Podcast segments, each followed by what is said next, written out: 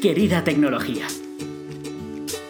Un podcast impulsado por Mimacom en el que te contamos toda la verdad sobre la tecnología y su aplicación en el mundo de los negocios.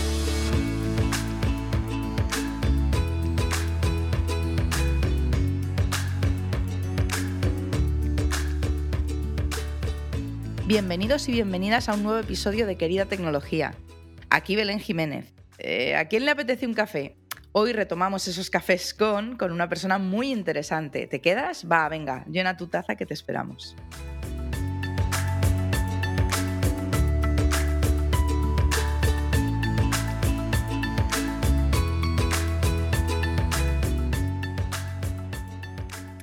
Juan Y no es una voz del todo desconocida para este podcast, pero mucho menos es una cara desconocida para Mimacom, pues lleva más de seis años trabajando con nosotros, concretamente desde la oficina de Valencia. Experto desarrollador en tecnologías frontend, después le preguntaremos por su interés en múltiples disciplinas, como el diseño de usabilidad y experiencia de usuario. Pero su carácter multidisciplinar no se queda ahí, pues me cuentan que ahora también es un desarrollador Android experto. ¿Qué más me han dicho mis pajaritos sobre Juangui? Pues que es minucioso, perseverante, algo terco, muy cívico y curioso, que siempre se está metiendo en saraos tecnológicos y que tiene una capacidad de concentración encomiable. Vamos, que cuando está enfocado en algo ni un huracán le distrae, aunque a veces se le pueda escapar algún que otro improperio. Y para huracanes, los de su casa de verano. En la de invierno no cuenta con condiciones meteorológicas adversas, pero sin embargo él sigue necesitando notar el viento en la cara y por eso corre en una cinta mientras trabaja y su o sus gatos le incordian. Los pajaritos no se han puesto de acuerdo en si tiene uno o dos. Después nos aclarará la duda. Como tampoco está claro si corre o corría por no sé qué de la rodilla. Eh, que también nos tendrá que aclarar. Dicen las malas lenguas que su irregularidad en la materia le ha llevado a ganarse el mote del ancla. En fin, que tenemos muchos melones por abrir con Juangui y a mí solo me quedará preguntarle por la música, a ver si al final vamos a tener que montar un grupo en Mimacom.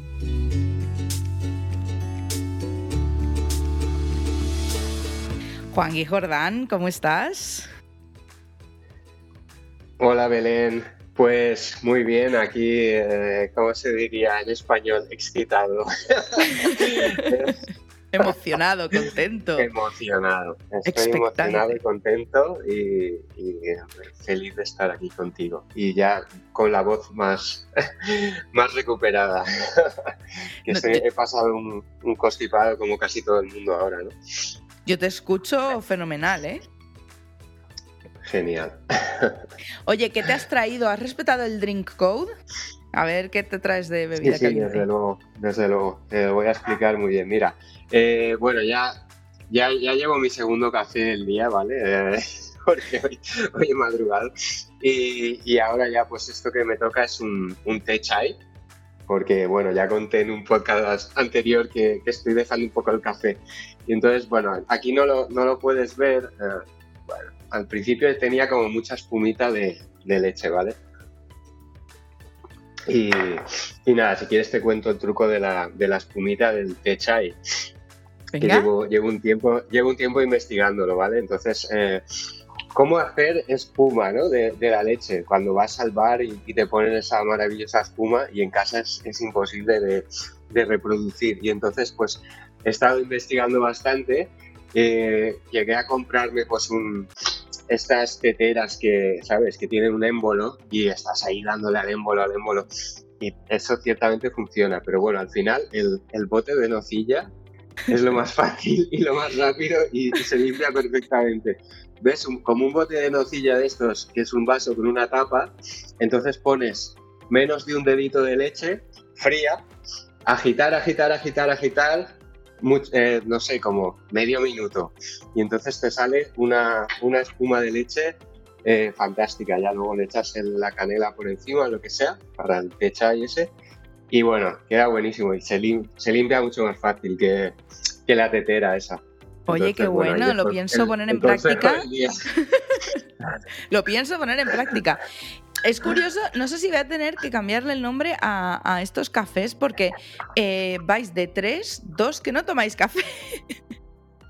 No, no, pero sí, sí, yo ya me he tomado dos, dos cortados hoy. Ah, ya, ya creo que me alcanza para el resto del día. Oye, cuéntame, yo quiero saber, antes que nada, tú en tu vida, ¿cuándo te diste cuenta de que te querías dedicar a la tecnología? O sea, ¿fue una decisión consciente o fue simplemente la vida que te fue llevando? O sea, ¿en qué momento tú te dijiste yo para tecnología? Ya, pues eh, supongo que bastante pequeñito, no sé. Eh, mi abuelo tenía transistores eh, que los, los guardaba y yo pues los desmontaba y no sé, quería hacer ahí, quería arreglarlos o algo así.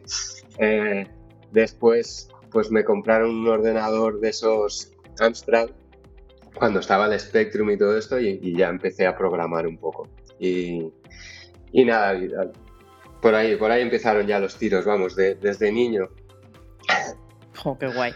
Oye, he estado cotilleándote el perfil de LinkedIn y, bueno, además de sorprenderme que tienes más de 20 años de experiencia en el sector, eh, porque déjame que te diga que no pareces tan mayor, eh, hay una cosa que me ha sorprendido, me ha despertado la, curiosidad y, te tenía que preguntar, porque he visto que en posiciones anteriores eras analista o arquitecto y en la actual tienes eh, como título, como rol, digamos, desarrollador. Y me, me, ha llamado la atención porque digo, el proceso suele ser a la inversa, ¿no? Suele ser primero desarrollador, luego analista, arquitecto. Entonces, cuéntame, ¿por qué esta evolución, digamos, extraña? Ya. Eh, bueno, primero porque, pues porque um, creo que hay que hacer lo que, lo que más te gusta, ¿no? Y, bueno, eh, una de las cosas que más me gusta es es programar. Entonces, eh, pues he intentado... Mm, también tengo que decir otra cosa, que es que hace unos años, eh, o sea, hasta hace poco, el, rol de desarrollador no podía, no, alcanzaba un, salario tan bueno como, como otros. Entonces, sí, eh, digamos que antes, si no ibas escalando peldaños como analista, como arquitecto, como project manager y cosas así, eh, pues te quedabas con, un salario así tipo base, ¿no? Y eso eh, afortunadamente ha mejorado, creo que la industria ya valora técnicos que sean buenos y, entonces te, da la posibilidad de, seguir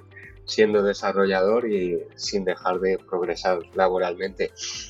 Y, bueno, también es un paso atrás, ¿no? Que das en, a veces cuando, cuando estás aprendiendo algo y, ves que el rango es muy amplio y dices, bueno, vale, pero yo eh, realmente quiero mm, ser mejor desarrollador y me, me, quedo como desarrollador hasta que sea lo bastante bueno para, para ser arquitecto o, lo que sea, ¿sabes? Eh, entonces, em, no sé, yo me, eh, me siento más cómodo ahí ahora mismo. Em, estoy aprendiendo mucho y, quiero, bueno, por ahora he querido eh, lo mismo que en algún momento tuve la etiqueta full stack y aunque sí que hago cosas de backend, he preferido quitármela y, dejarme únicamente frontend ahora.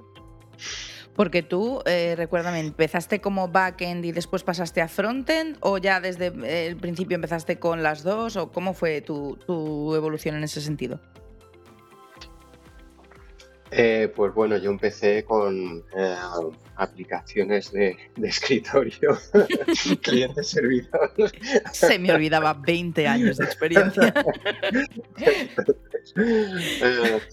y después Claro, después eh, digamos que empecé más con, con el frontend, sí.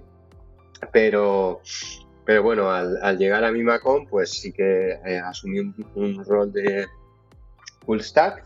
Eh, pues aprendí Spring y bueno, ya había tenido experiencia con, con Java, pero no en el desarrollo de, de microservicios y, y he estado trabajando en ello, pero claro, eh, después pues te das cuenta de que es difícil profundizar y hacer bien mil cosas a la vez, ¿no? Entonces, estoy más, más feliz eh, contribuyendo a proyectos como desarrollador frontend y aportando mi granito de arena cuando hace falta en, en backend, pero, pero siempre intentando especializarme más en la parte front. Y como software engineer senior en Mimacom, ¿en qué podrías decir que consiste tu trabajo? Es decir, ¿cómo lo resumirías? Si a ti te preguntan, alguien que no es del sector de la tecnología, oye, ¿tú qué haces? Ya, eh, pues bueno, mi trabajo es, em, bueno, pues eh, desarrollador frontend a partir de, de especificaciones eh, de requisitos y especificaciones de diseño. Claro, nosotros también trabajamos mucho con, con diseños que nos entrega un equipo de, UX, de diseñadores, eh, y, tenemos que, eh, bueno, a veces ayudar al cliente a descomponer estos requisitos más amplios en, en la manera en que pensamos y trabajamos los desarrolladores frontend, que actualmente pues es una una metodología basada en componentes, ¿no? Digamos, en hacer eh, cada, cada pantalla, cada interfaz de usuario en trocitos pequeños, manejables y que, y que se puedan eh, diseñar y testear más fácilmente. Y entonces, bueno, pues cada una vez tenemos eh, trabajado una funcionalidad descompuesta en pequeñas partes, ¿no? Por ejemplo, pues un botón, una,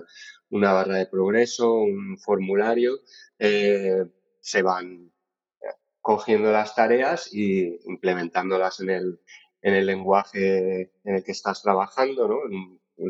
Habitualmente pues un, un frontend JavaScript para, para, el, para el desarrollo frontend y, también te, em, pues tienes que hacer los tests que verifiquen que funciona como, em, como se ha definido en las especificaciones y que permiten hacer test de regresión más adelante cuando alguien hace modificaciones sobre el código. Y bueno, pues después tenemos eh, rituales de, eh, en nuestro trabajo con metodología Scrum, entre los cuales pues podría estar una hacer demos al cliente para que mostrarle la, funcionalidad que vas haciendo conforme avanzan los sprints. muy bien, muy bien. No, no, lo has explicado perfecto. Eh, yo no lo haría mejor, entonces no, no, me voy a atrever. Pero has dicho un concepto que me permite abrir un melonazo, que es que has dicho diseño UX. Y yo sé, por mis pajaritos, que algo tienes tú que ver con eso, tienes ahí un interés. Entonces, cuéntame eh, cómo nace tu interés en el diseño de usabilidad, de experiencia de usuario. Eh, eh, ¿Qué experiencia tienes con esto? Cuéntanos un poquito, más allá del frontend. pues me interesa mucho. Bueno, yo creo que, que cualquier desarrollador frontend, desde que el frontend es bonito, claro, porque si me, si me voy 20 años atrás, daba igual, ¿no? Eh, tú hacías, claro, tal y como empezó la web y, las aplicaciones, nadie pensaba demasiado en eso, quitando, pues a lo mejor la gente de Apple y Microsoft, pero, pero bueno, eh, eh, hoy todos tenemos que tener unas ciertas nociones de, de diseño. no, me, no estoy no comulgo con la idea de yo soy un desarrollador frontend y, que venga eh, el diseñador UI y lo haga todo. O sea, sí, eh, está muy bien cuando tienes un diseñador UI en un equipo, pero tú como frontend creo que tienes la responsabilidad de por lo menos eh, saber manejarte con, con eh, hojas de estilo, CSS y, tener capacidades de implementar diseños. Y bueno, pues cuando ya vas aprendiendo esto, eh, poco a poco vas tirando el hilo y, te van interesando eh, cómo se llega ahí, ¿no? Cómo se llega a esos diseños y, bueno, siempre me ha, me ha parecido una, una, parte muy interesante del desarrollo de software, ¿no? también hace unos años siempre ha existido, digamos, la usabilidad, ¿no? La experiencia de usuario, pero no le llamábamos así. Y, ahora se, han se están definiendo conceptos y se están eh, esta disciplina pues se le, se le lleva unos años dando forma, aunque nadie es capaz de definirlo muy bien lo que es, porque es tantas cosas a la vez.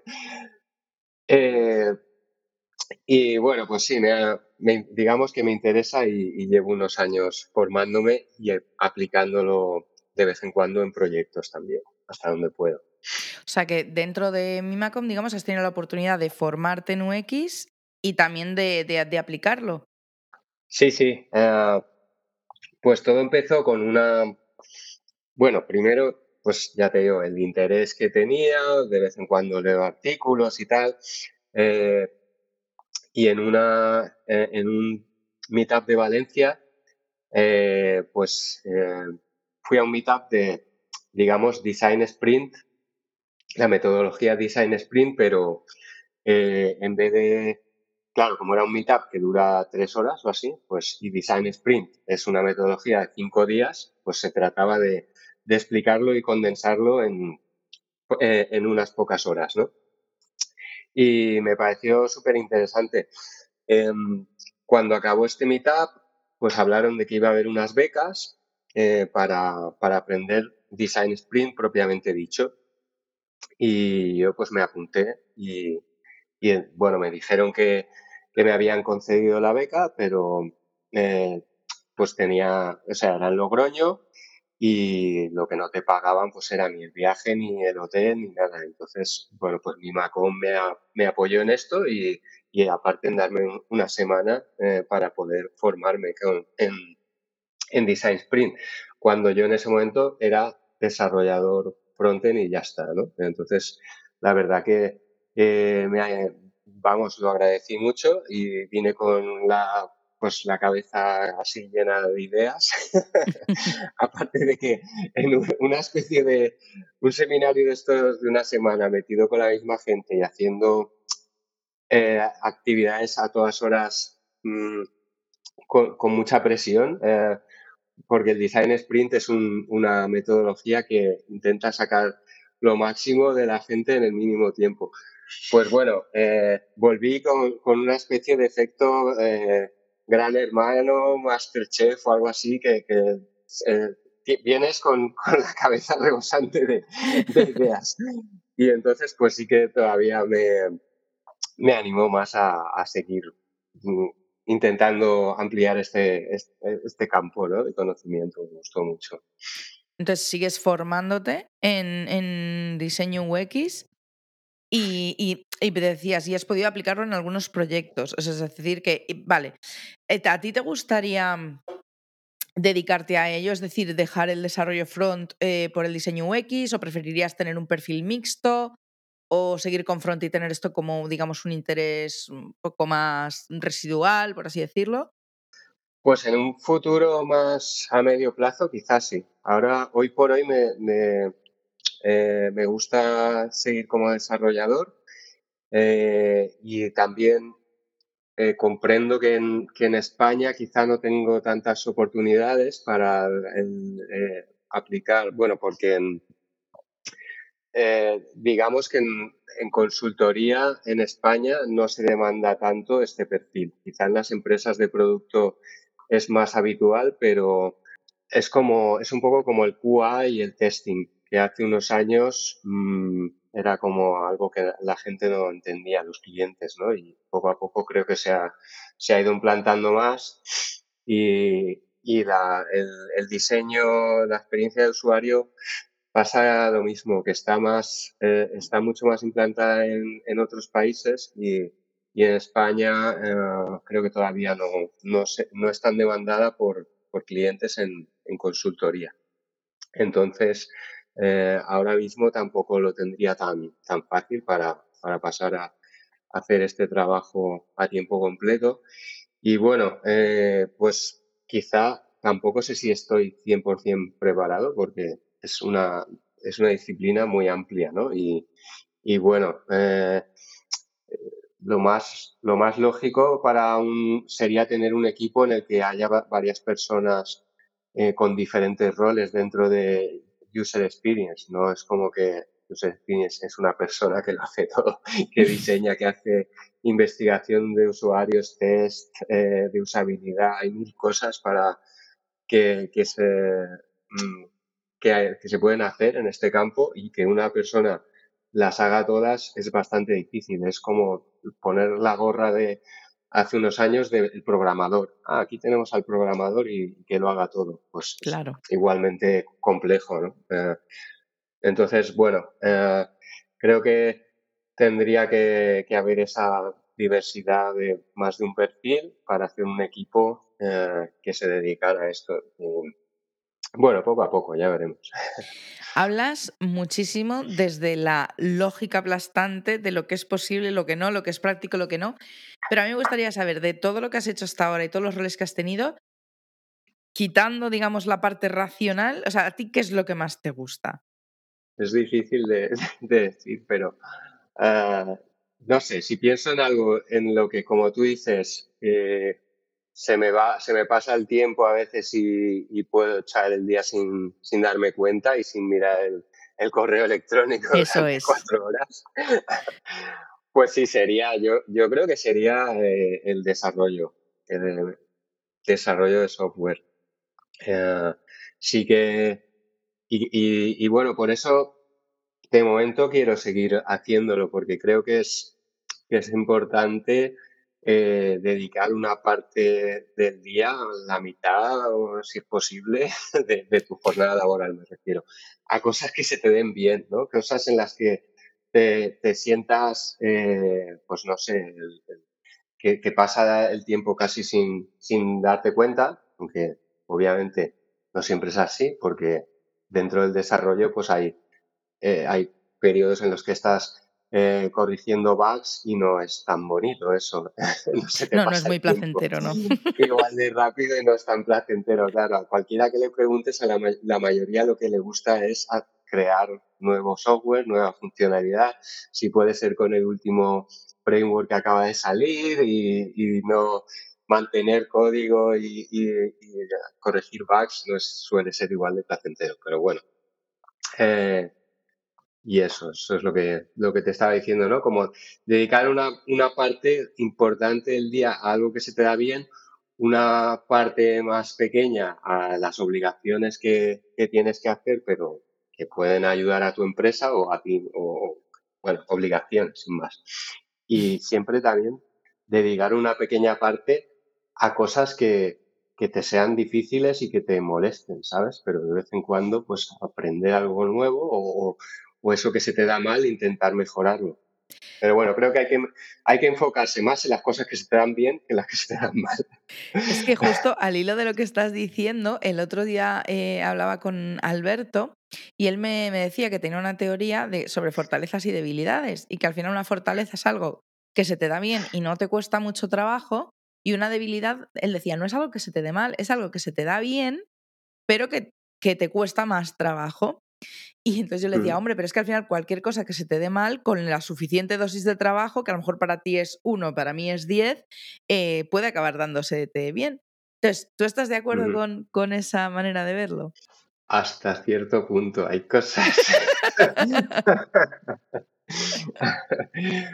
o sea, tenemos cualidades eh, que hacen que algunas cosas se te dan muy bien de manera natural y otras mm, te va a costar mucho y a veces no merece el esfuerzo. Eh, pero claro, depende de lo que te pueda aportar esa, esa cosa que se te no se te da tan bien, eh, incorporarla en tus cualidades o, o, quitarte esa valla que la tienes que, no sé, saltar cada día, si te puede facilitar invertir algo de tiempo en mejorarla, ¿no? Pero hay cosas que simplemente, si las puedes evitar, ya está. o encontrar, un truqui, un, life hack, que también me gustan mucho. Oye, eres uno de los autores eh, más asiduos de nuestro blog, pero a mí se me quedó un post tuyo grabado, o sea, fue el de la ergonomía en el trabajo. Y por poner en contexto a, a nuestros oyentes, en aquel post Juan Guía exponía cómo teletrabajar con salud y cómo esto se consigue a través de una buena ergonomía. Y hacia el final del texto aparece un GIF de Juangui escribiendo en el portátil mientras camina en una cinta. Entonces yo, Juangui, te lo tengo que preguntar. ¿De verdad trabajas mientras caminas? O sea, ¿es eso posible? Eh, sí, sí es posible, pero Eh, quizás, por ejemplo, ahora mismo aquí no tengo la cinta esa, eh, pero y, haría un poco de ruido. Pero ahora, ahora sería cómodo, ¿no? Ahora que estamos haciendo aquí esta entrevista, yo la, estoy haciendo de pie porque me resulta más cómodo hablar contigo de pie.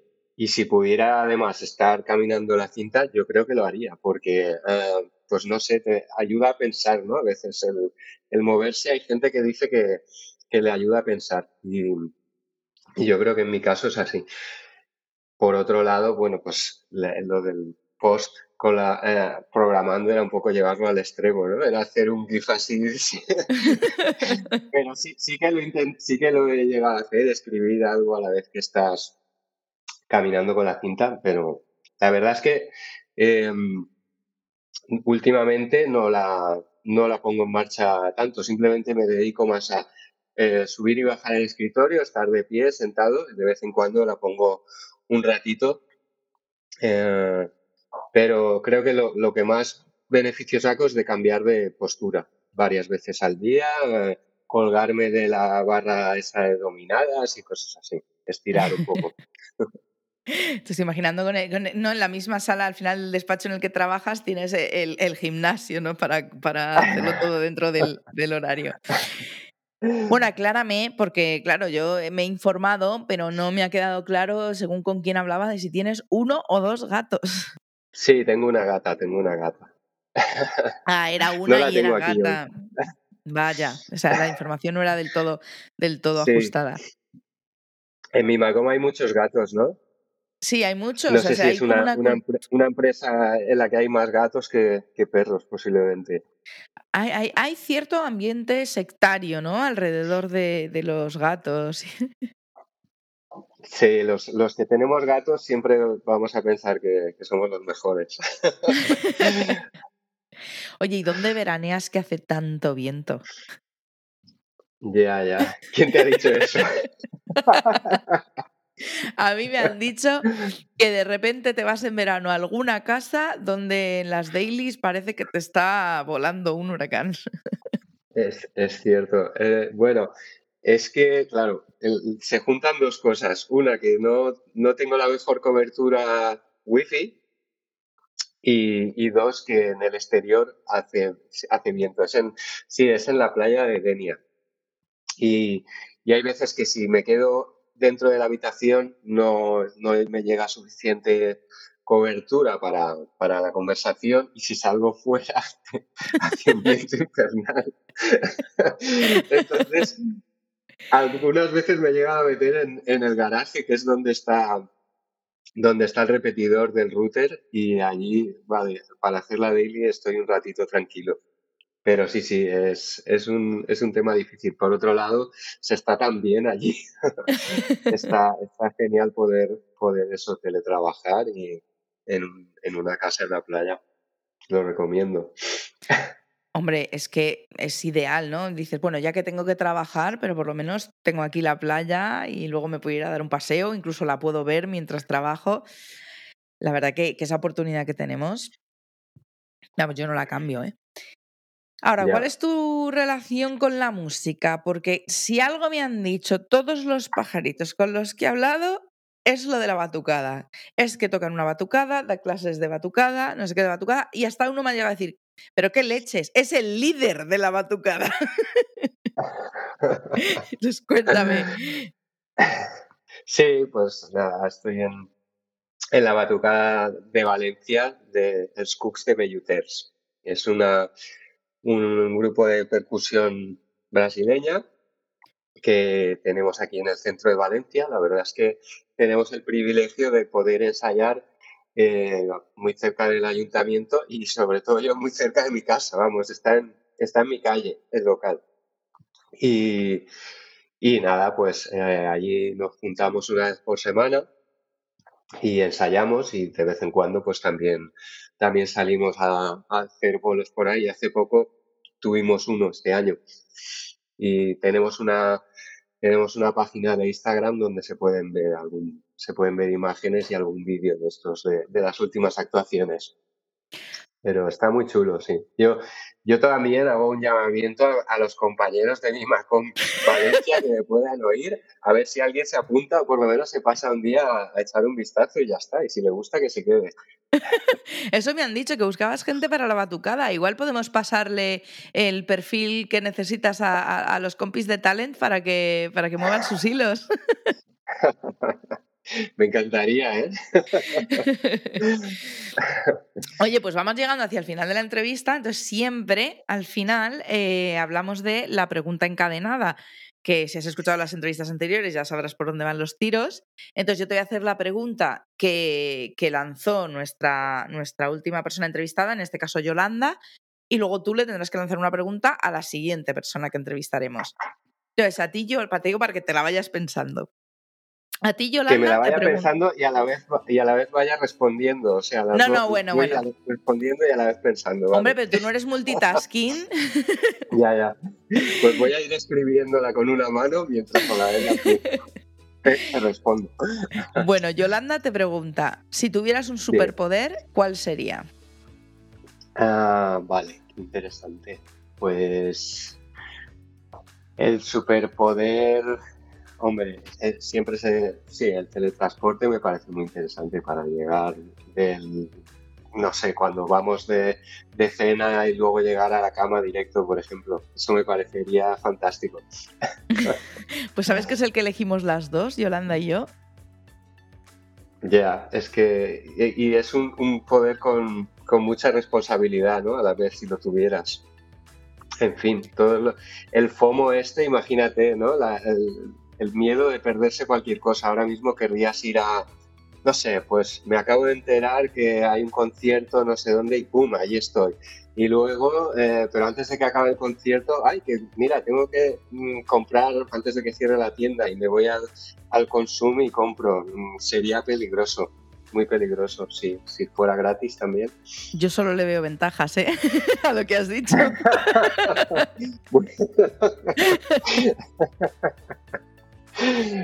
Pero lo que te quiero decir, no podrías tener la cabeza en una cosa, ¿no?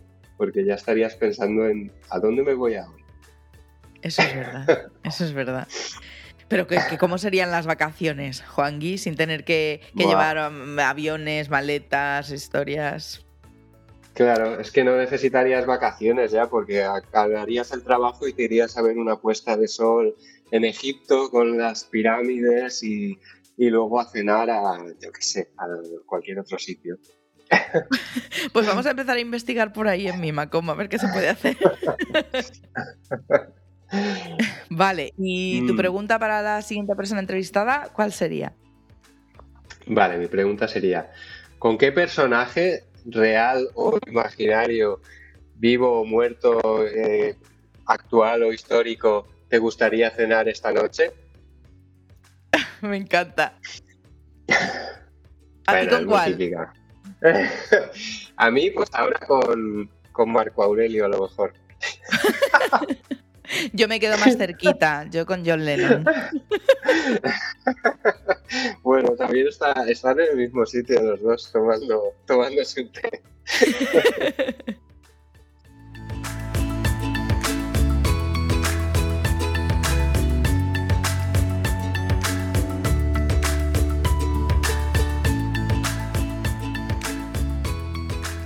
Vale, pues para cerrar la entrevista te voy a pedir que nos cuentes una anécdota. Teniendo en cuenta que las dos anteriores incluyeron sangre, intentemos evitarla en esta ocasión. A ver, eh, yo quiero saber por qué te llaman el ancla. Es decir, ¿qué pasó en la carrera de las empresas? Y dime que no hay sangre, por favor, que no te caíste, que no... Eh, no, no hubo sangre, solo hubo, eh, pues eso, tirón muscular, desgarros internos de, los músculos, pero no salió la sangre hacia ningún lado.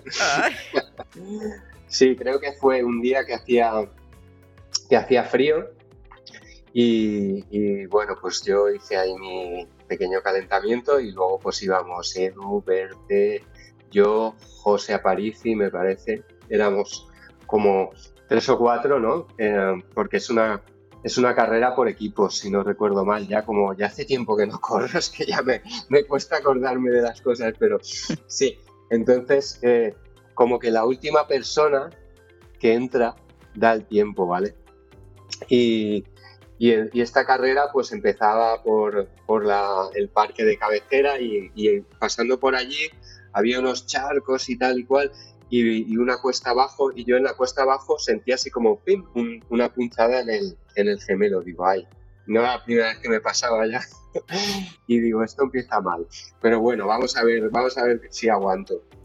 Y cuando, cuando faltaban, qué sé yo, dos, dos kilómetros o así todavía, porque creo que era de 10, ya me empieza a, a doler mucho, ¿no? Y entonces, pues tuve que, que hacer trozos así andando, trozos al trote lento y todos los demás, verte eh, Edu y José, creo que era o quien fuera, eh, ya, ya iban delante de mí y, y entonces pues claro, eh, yo ahí casi arrastrándome llegué al estadio, que era el estadio este de atletismo donde todavía había que darle casi una vuelta entera y, llegué y, todos ahí animándome, venga, va, pero era el ancla porque era el que daba el tiempo al equipo Mimacom. Entonces, digamos que es como cuando echas el ancla que va, frenando, frenando, frenando. Y, y, nada, pues eso. Acabé, acabé por no dejar tirados, pero al día siguiente no podía casi ni andar. Y desde entonces no has vuelto a correr. Sí, sí que he vuelto a correr, pero, pero vaya. en la cinta. Soy, el ancla humana. Cuando no me pasa una cosa, me pasa otra. Estoy ahí. Me dedico más a nadar ya. Me he dado cuenta que me gusta nadar y no, no, me, no me lesiono tanto.